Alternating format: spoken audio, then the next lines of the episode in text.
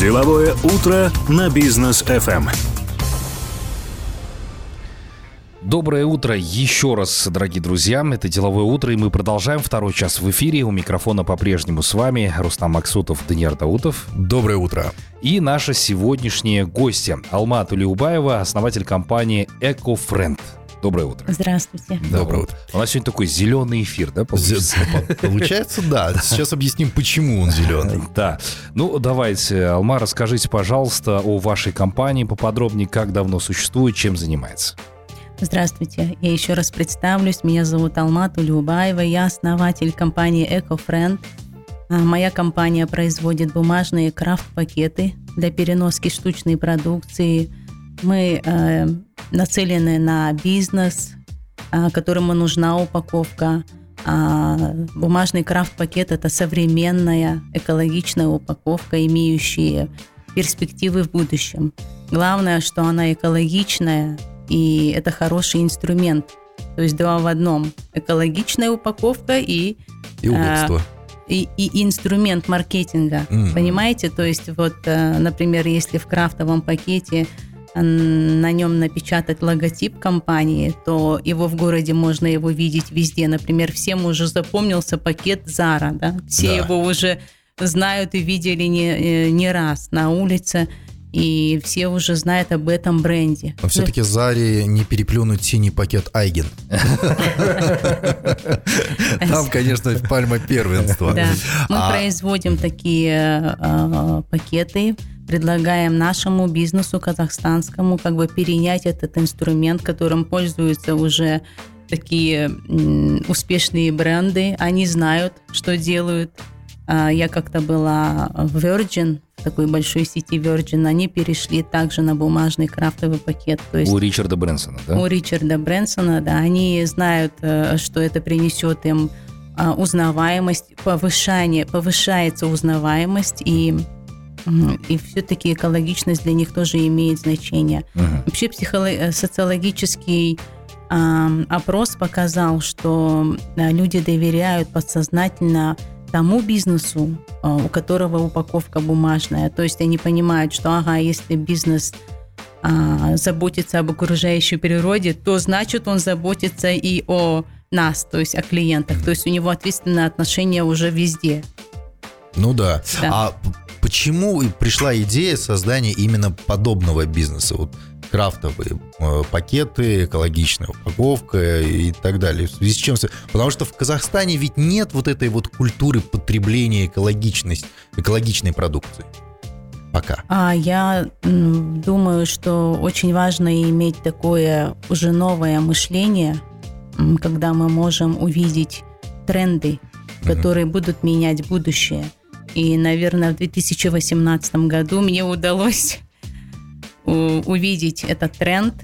Опять-таки, я взяла за основу опыт и развитие стран. А, Я думаю, что Казахстан, он идет тоже по этому пути развития. Мы все-таки развиваемся, и это круто. Я думаю, что этот э, опыт мы тоже пере- перенимем Мгм. и будем а, ответственно относиться к экологии, к себе.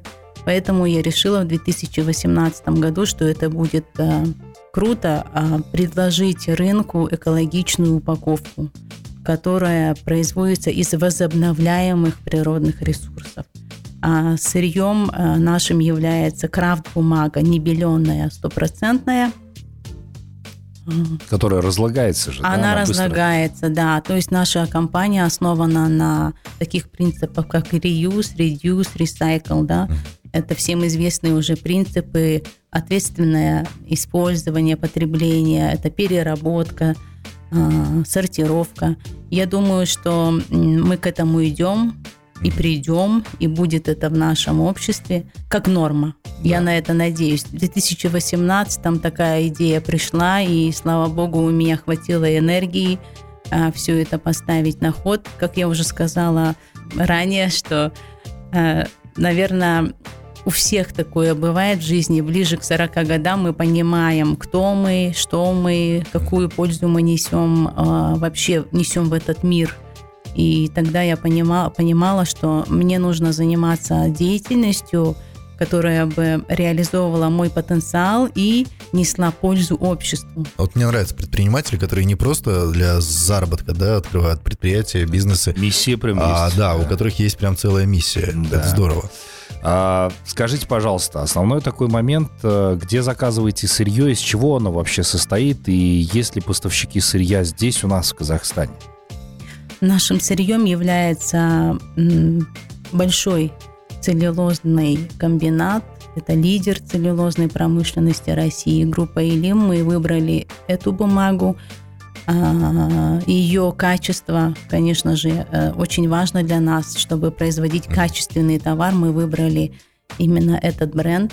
Я думаю, что э, Илим, я не думаю, я знаю, что Илим это ответственный лесопользователь, имеющий сертификаты FSC. Да, у них наряду с с вырубкой у них идет наряду с этим высаживание саженцев, то есть на обязательной основе лес mm. восстанавливается. Это возобновляемый природный ресурс. Мгм. Это целое лесное хозяйство, которым обучаются в университетах.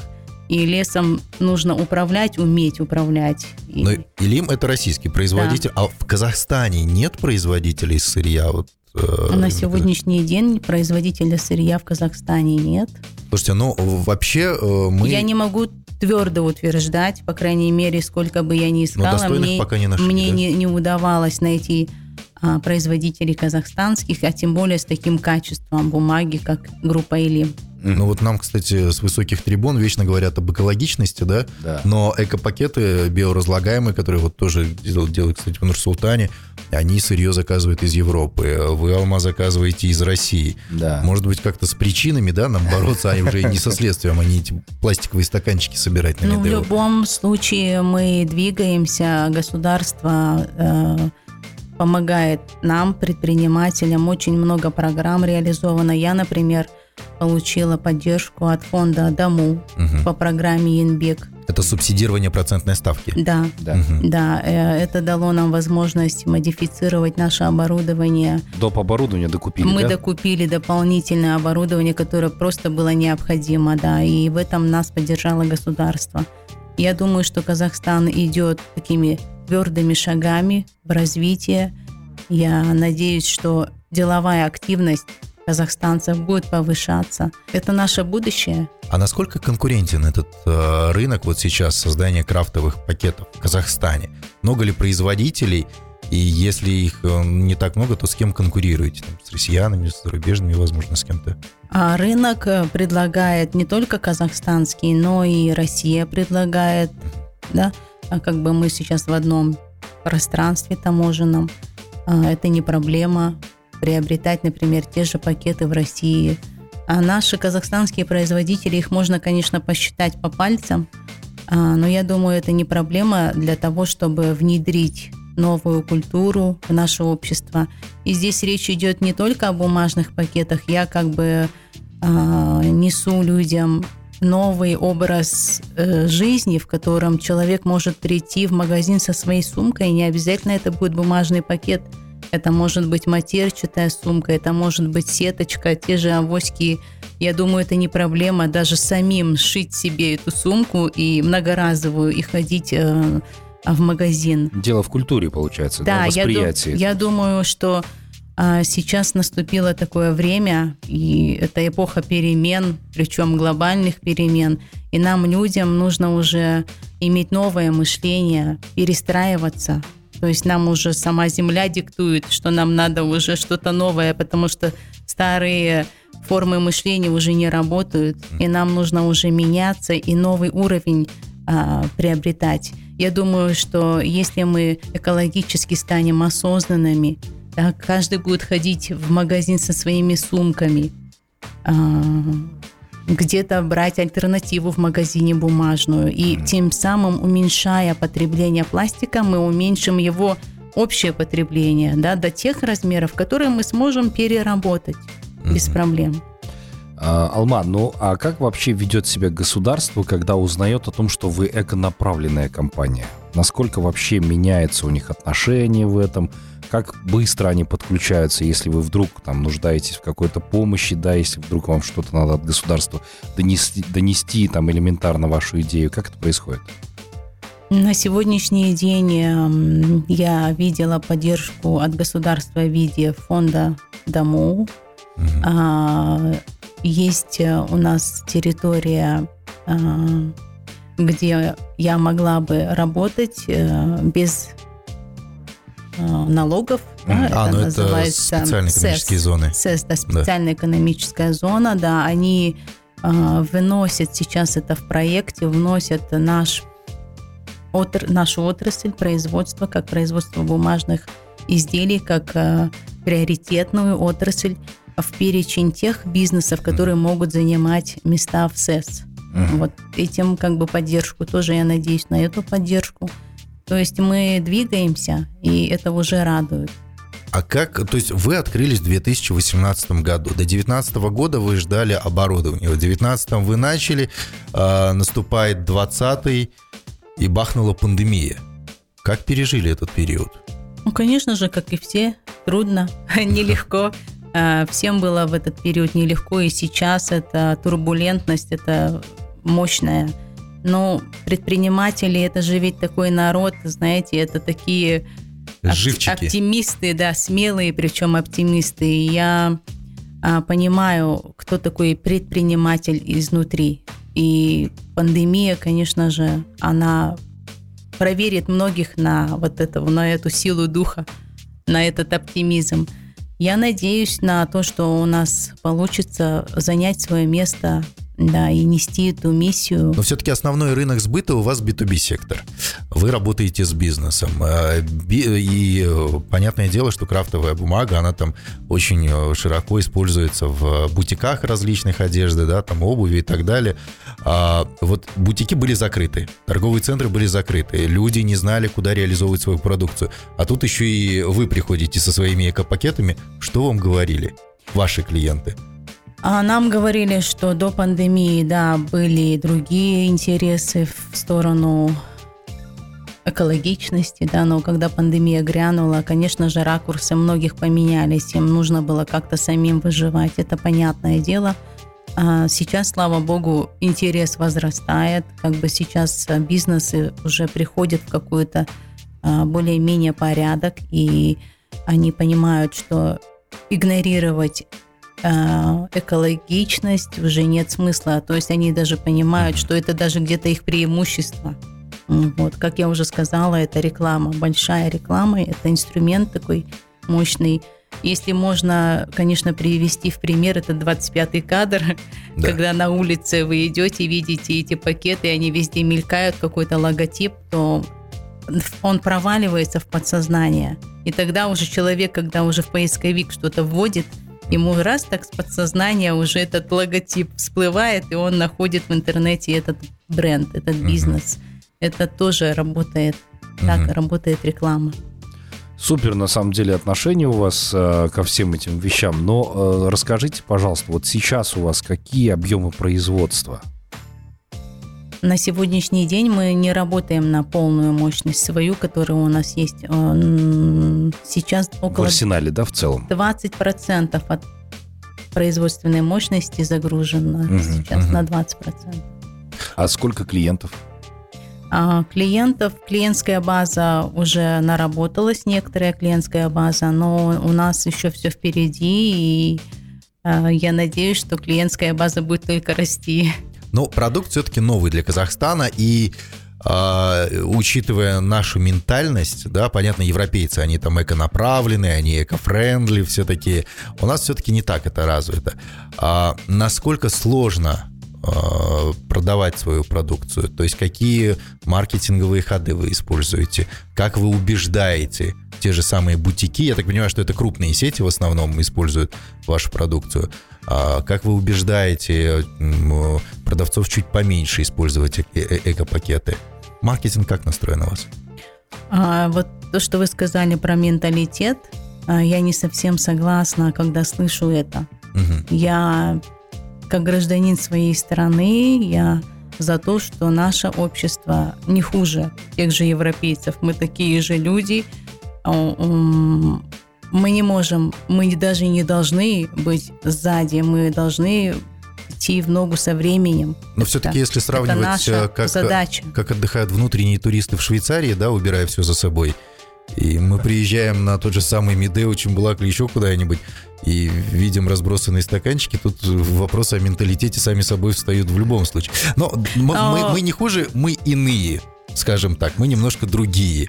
Нет, Но... здесь э, речь идет о том, что нам, как постсоветской стране, да, есть такая проблема. В психологии она называется выученная беспомощность, состояние да. выученной беспомощности. Нам, да, нужно выходить из этого состояния и перестать ждать, что кто-то нам все принесет готовое на блюдечке.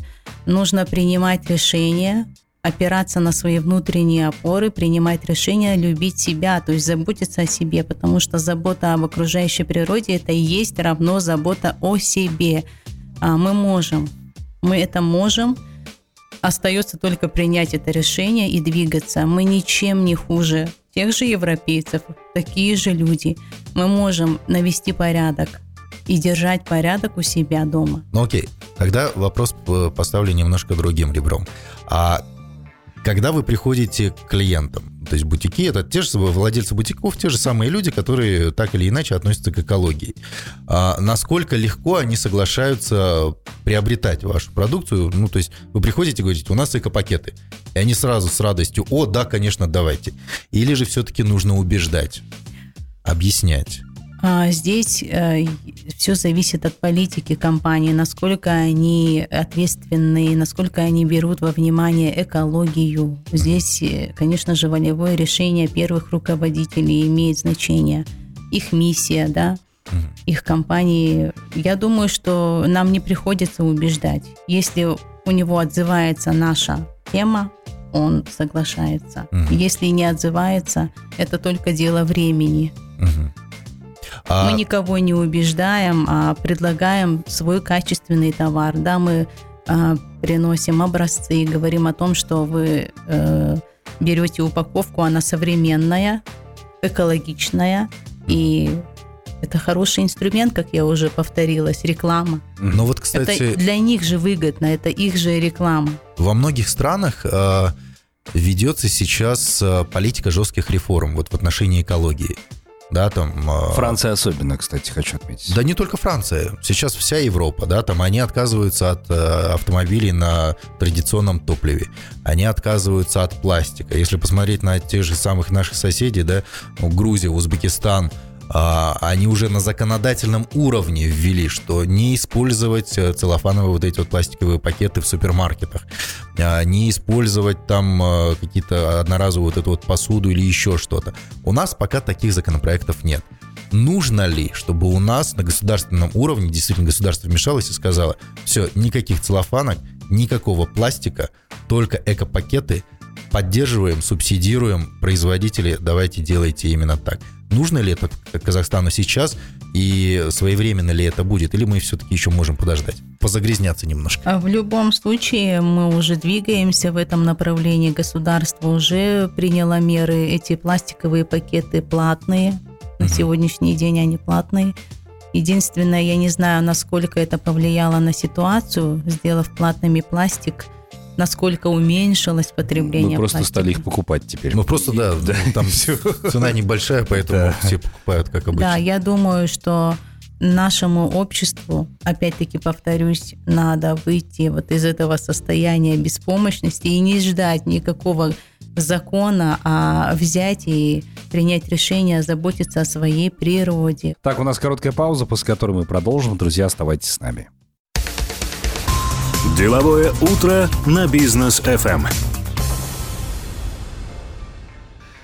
Интересную дискуссию мы развернули, на самом деле, по поводу того, должно ли вообще государство вводить какие-то специальные законы по поводу того, что сейчас э, мир движется э, больше в эко-направленность, да, мы даже сейчас наблюдаем, что такая большая компания, как Apple, а, уже производит новые смартфоны, новые компьютеры на переработанном алюминии – Да, и сейчас многие компании тоже задумываются над этими вещами. А, но вот э, все-таки, если развивать эту тему дальше, да, в Казахстане действительно таких компаний, как вот ваша, их немного. И мне кажется, что вот благодаря подобным эфирам, как у нас, да, вы там взаимодействуете с, с аудиторией, пытаетесь донести такие мысли. Но какие еще инструменты вы используете для того, чтобы вот все-таки рассказать и показать, да, показать культуру, да, действительно, повысить культуру? У нас есть, а, конечно же, соцсеть, uh да, там, Инстаграм, Фейсбук, там мы доводим а, наше, наше видение – о том, что нам э, всем уже нужно переходить на другой уровень. Например, э, мы сейчас производим помимо бумажных пакетов с ручками, я сейчас как бы, можно так сказать, разработала или что ли пакет для сортировки мусора. Он без ручки, но он оснащен двухсторонней клейкой лентой. На одной фронтальной части там четыре символа мы нарисовали. Бумага, пластик, стекло, металл. На другой стороне у нас памятка по сортировке. То есть там простые правила. Э, человеку неосведомленному он прочитает и, и поймет, а что можно ложить, например, какая бумага переработается, какое стекло не переработается. Там все об этом написано. И я думаю, что сортировка вообще имеет очень большой потенциал для нас, как для общества. Представляете, такое, вот сейчас мы внедрим дома этот пакет – кстати, он, его можно приобрести в Жусан-магазине. Угу. А, и ребенок, для него уже будет норма через месяц, через два, для него будет норма съесть э, шоколадку и выкинуть бумажку вот не в мусорку с органикой, а вот в этот пакет для сортировки. Угу. Или, например, выпьет он колу, эту баночку металлическую, он выкинет именно вот в тот пакет для сортировки. И, например, я уже полгода это делаю сама, мои дети это делают уже на автомате. Угу. Больше всего мой супруг уже включился, который пессимистически был настроен, он уже автоматически как бы э, сортирует мусор. Мои а. дети пока учатся возмущаться. Дети, детям, например, я это объяснила как. Вот видишь, эта банка из-под колы металлическая, ты сейчас выкинешь, у тебя есть, у тебя есть выбор – или ты выкидываешь в ведро с органикой, и это будет валяться на свалке неизвестно сколько, да, лет. Да. Или ты его выкинешь в этот пакет для сортировки, и буквально через некоторое время, малое время, эта баночка превратится в какой-нибудь металлический предмет. То есть ты даешь вторую жизнь этому материалу. Угу. Вот, и он тогда стоял перед выбором и сделал, естественно, свой вы- выбор в пользу переработки, да. Угу. Это просто классно за этим всем наблюдать. И я поняла в тот момент, какое сознание мы формируем у нового поколения. Вы представляете, если они в, этом вырастят, в этой эмпатии, в заботе о себе, об окружающей природе, это мы получим уже других людей.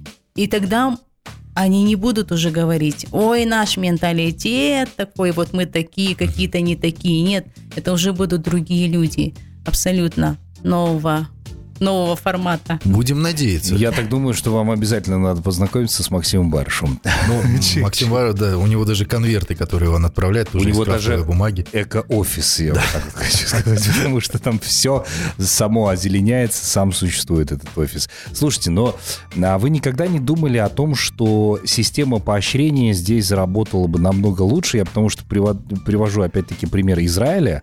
А, там люди, которые сдавали бутылки, вот эти пластиковые, пластиковые, там специальный вендинговый автомат был, они сдают там определенное количество, и в вендинговый автомат выдает деньги. Вот такое. Конечно же, это тоже как один из инструментов, и почему бы и нет, он тоже имеет право быть. Я вижу уже в некоторых супермаркетах стоят такие аппараты, и люди пользуются этим без проблем. Это тоже один из путей. В любом случае нам нужно двигаться. Вот на Востоке есть такая пословица а, «Не боимся идти медленно, боимся стоять на месте». В любом да. случае мы двигаемся, да, и хочу, вот прям идет, прям идет само. Есть такая тоже, да, поговорка, хочешь перевернуть гору, начни с маленьких камешков. Угу. Я думаю, что такие маленькие шаги мы все вместе э, можем делать и придем к определенному результату. Угу, понятно. Но а вот что касается самого производства здесь, я так понимаю, что сырье вы закупаете в России. Оборудование, э, ну, обычно оборудование в Китае закупают, да?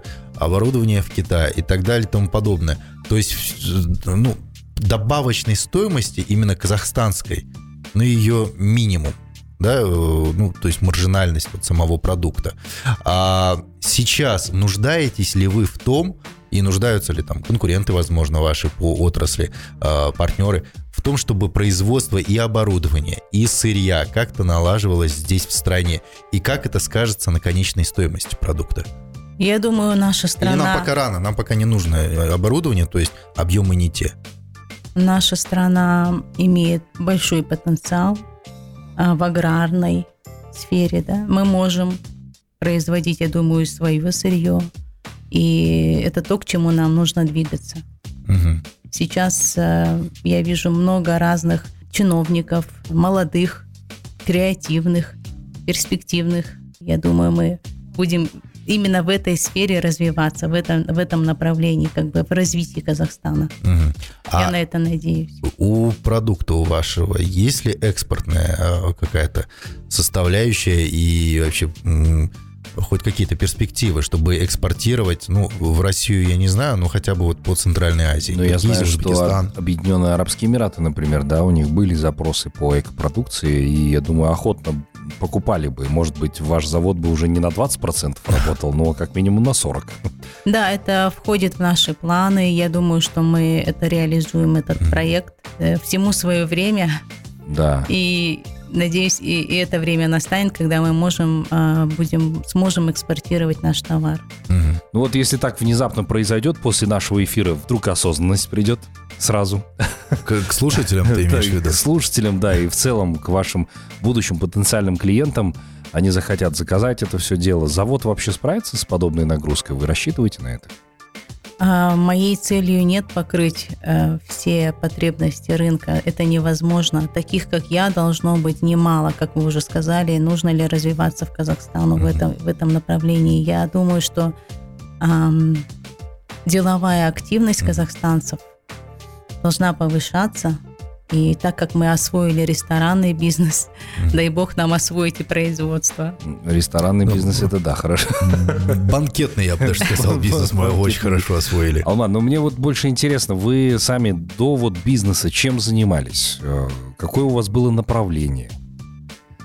А, я по специальности юрист, и 20 лет своей жизни я отдала нотариату. Mm. Когда я открывала компанию, мое юридическое образование очень мне помогло и по сей день помогает. То есть есть видение, есть понимание – а, по крайней мере, я э, эм, экономлю на юристе. Ну, я думаю, что это не такая большая статья затрат по юристам, но в любом случае, да. То есть работали в нотариусе, да? Да. А потом вот внезапно, ну, не то чтобы внезапно, да, вы уже рассказывали о том, как вы захотели все-таки помочь стране. А я уже повторяюсь, и у любого человека есть определенные стадии в жизни. Нормально, когда человек развивается открывает новые новые грани своей личности. Это нормально. Да. Когда человек одним занимается определенное количество времени, потом открывает в себе а, другие возможности. Угу. А, и ему даже интересно, да, развиваться. Ага, я, оказывается, могу быть и руководителем, а, а оказывается, я могу и производство осилить, да. Это круто, когда человек идет в развитии, не стоит на месте, а двигается. Угу. Вот. Угу но все-таки э, у вас производство, вот возвращаясь опять-таки к бизнесу. Э, обычно в Казахстане, говорят, самый легкий бизнес – это либо купи-продай, да, но ни в коем случае не производи, а, либо услуги какие-нибудь оказывай. Вот насколько тяжело в Казахстане быть производителем, именно предпринимателем, который владеет производственной компанией? Как э, сказала Ирина Хакамада, я ее частенько слушаю, старые способы ведения бизнеса уже не работают. Уже есть совершенно другие, такие как внутреннее чутье, интуиция. Я думаю, что это мне помогает. А, многие вещи невозможно объяснить словами. Есть просто... Мы уже давно живем на другом уровне. А Мы уже воспринимаем друг друга, если на то пошло, на другом уровне. Не то, что, например, 10 лет назад. Э, Это интуиция и чутье должно быть у каждого бизнесмена. Производство, конечно же, это нелегко. Как Илон Маск сказал, что бизнесмен или бизнес – это жевать стекло и смотреть в, те- э, в темноту. Да. Но это реально так. Вот. э, произво- производитель – это такой должен быть смелый оптимист, я считаю. Это основное качество. Да, это нелегко, но, э, как я уже ответила на вопрос один, мне нравится вот этот вот девиз «Холом нанки леда». Знать, что я могу, да, а что я могу. И в конце концов это опыт. В любом случае это опыт, который будет и есть бесценный. А вот, кстати, крупным торговым сетям вы предлагали вашу продукцию? Что отвечали в этот момент? На сегодняшний день такие крупные сети, как Magnum, Галмарт, они экологически направлены, Интертоп, у них э, есть бумажные пакеты, они предлагают э, своему клиенту альтернативу. Мгм. И их э, Но бумажные пакеты дороже, я хочу сказать, чем пластиковые. Они дороже, но опять-таки человек, когда он уже понимает, что он может перенести этому миру, для него уже эти 70 тенге не имеют значения. Для него уже дороже не денежный вариант, вопрос, а то, насколько будет от меня пользы. М, Если я сейчас возьму бумажный пакет и знаю, что он разложится без проблем через несколько месяцев, для него это важнее. Основные рынки сбыта у вас сейчас, это, я так понимаю, что Алматы и Нур-Султан все-таки. Основные, думаю, да, два города главных. А, ну, вот регионы а, как подключаются? То есть культура потребления, экологичного потребления, да, вот в этих городах двух, понятно, что основные города, такие цитадель, в общем, да, всей нашей республики. А вот культура потребления в регионах, как-то узнавали, спрашивали, изучали этот рынок, хотели бы туда пр- прийти, и насколько там это было бы востребовано? А пока этот э, тренд развивается, я думаю, и регионы подключатся. Мгм. Насколько, не знаю, насколько можно привести в пример закон Паретта, которому учат всех предпринимателей 20 на 80, что 20% усилий приводит к 80% да, результата. Результаты. Я думаю, что 20% населения, которые начнут действовать, это приведет к нам уже к явным результатам, большим результатам. Мгм. Слушайте, ну а вот такая, опять-таки, большая тема, которую мы не раз тоже поднимали. Вот есть э, пакеты, да, те же самые крафтовые, мы туда кладем продукцию, которую купили в тех или иных супермаркетах, магазинах, но при этом мы понимаем, что вот у тебя пакет э, крафтовый, да, он вроде ты эко-френдли, ты говоришь, все, я за экологию, но продукцию, которую мы туда кладем, она тоже далеко не экологичная. Чаще всего там встречается пластик, полиэтилен, да, там и так далее. И, и все равно мы вот сталкиваемся с парадоксами нашей жизни. Ты вроде как собираешься помочь планете, но другие производители к этому неохотно еще подходят, пока еще не созрели. Ну, Вот сегодня быть, помог да. на 5%, завтра Да. на 10%. Не, ну если в совокупности брать, если там весь мир, может быть, перестроится, тогда, конечно, эффект есть. А вот в таких вот ситуациях, как тогда людям объяснять, что это, наоборот, поможет? В любом случае нужно двигаться в этом направлении, даже если сейчас все повсеместно не могут это обеспечить, я думаю, что это будет происходить поэтапно. Например, Apple выпустил 13-й телефон уже, да, Мгм. 13-й iPhone, и в упаковках уже нет именно пластиковой. Да, да. Внешней упаковки Там нет уже из- пластика. Из, бумаги все. Да, там картон. Пластика внешнего уже нет. Мгм. То есть они уже приняли такое решение. Я думаю, что таким образом будут приниматься решения, меры, и будет меньше, будет все больше и больше экологичной упаковки. Мгм. Мир действительно перестраивается. Ну, у нас короткая пауза, позже мы обязательно продолжим. Оставайтесь с нами. Деловое утро на бизнес FM. Дорогие друзья, мы вновь вместе с вами, и мы продолжаем наш эфир. Алма Тулеубаева, основатель компании EcoFriend, у нас здесь в гостях. Алма, все-таки хотелось бы еще поговорить про внутреннюю кухню вашей компании, в частности, обсудить корпоративную культуру. Мы очень часто поднимаем подобные темы. Как у вас с этим, как вообще сотрудники воспринимают то, что они делают, э, гордятся ли они этим производством, да? Вообще в целом какое отношение царит в коллективе? А в коллективе а, у нас больше направленность на такую европейскую схему, горизонтальная, угу. где можно высказать свое мнение, его выслушать. В любом случае, я придерживаюсь того, что нужно выслушать, прежде всего выслушать, а потом направить. То есть дать человеку высказать свое видение, а потом его направить как бы на действие уже. Это очень важно. А, как-то одна проклещица увольнялась, и меня очень-очень обрадовало то, как она с таким сожалением, ну, у нее по личным обстоятельствам она уходила, но она так рада была и просилась, говорит, если я вернусь в Астану, можно я к вам вернусь, вы меня возьмете назад? И меня это обрадовало, что люди хотят вернуться ко мне, к нам, в нашу команду. Значит, ей было тепло, ей было уютно. А, мы обязательно же стабильность гарантируем. То есть наши работники стабильно получают зарплату. То есть вот этого завтра, потом, через месяц такого нет. То есть для нас ценность это работник, чтобы он чувствовал себя на рабочем месте безопасно, стабильно.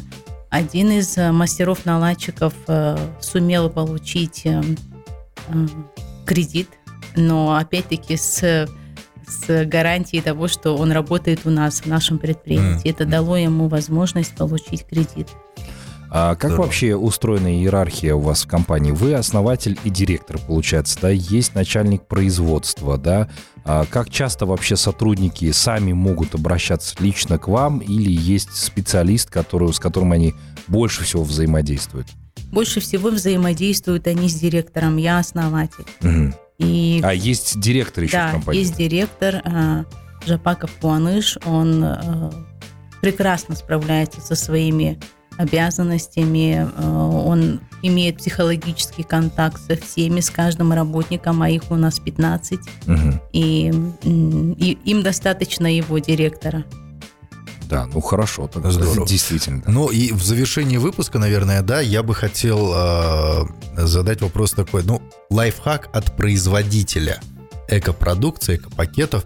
А очень часто нам, э, ну, когда покупаем там какую-то продукцию, одежду, обувь или еще что-то, нам вроде как кладут э, эти вещи в бумажную упаковку.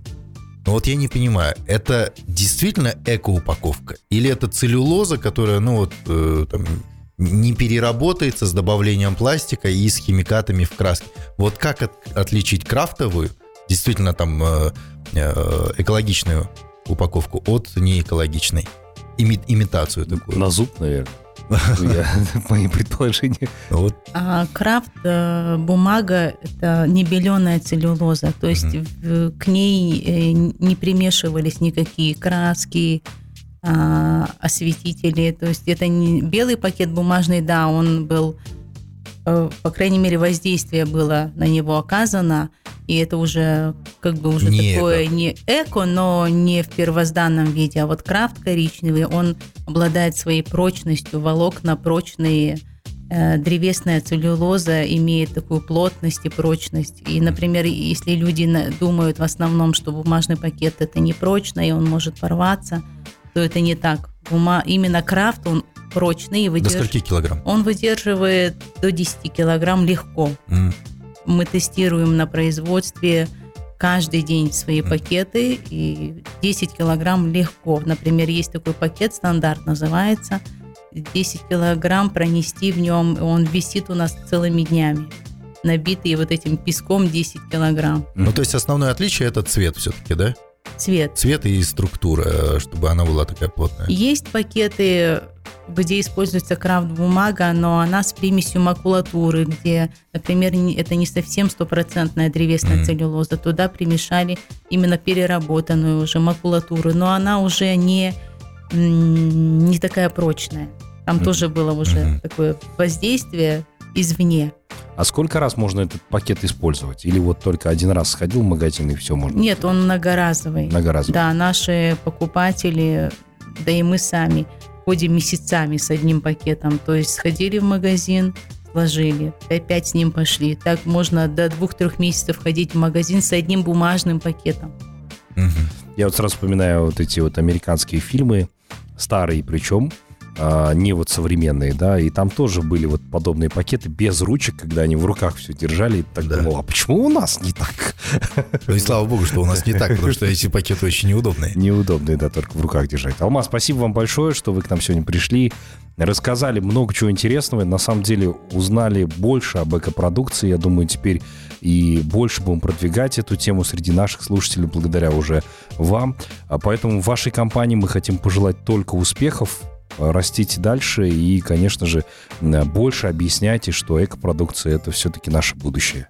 Благодарю вас. Я, я хочу сказать о том, что вместе, меняя сознание, мы сможем изменить мир. Да, согласен. Спасибо большое. Благодарю да. вас за А мы, дорогие слушатели, с вами прощаемся. Спасибо, что эти два часа посвятили нам. До новых встреч в эфире. Всем пока.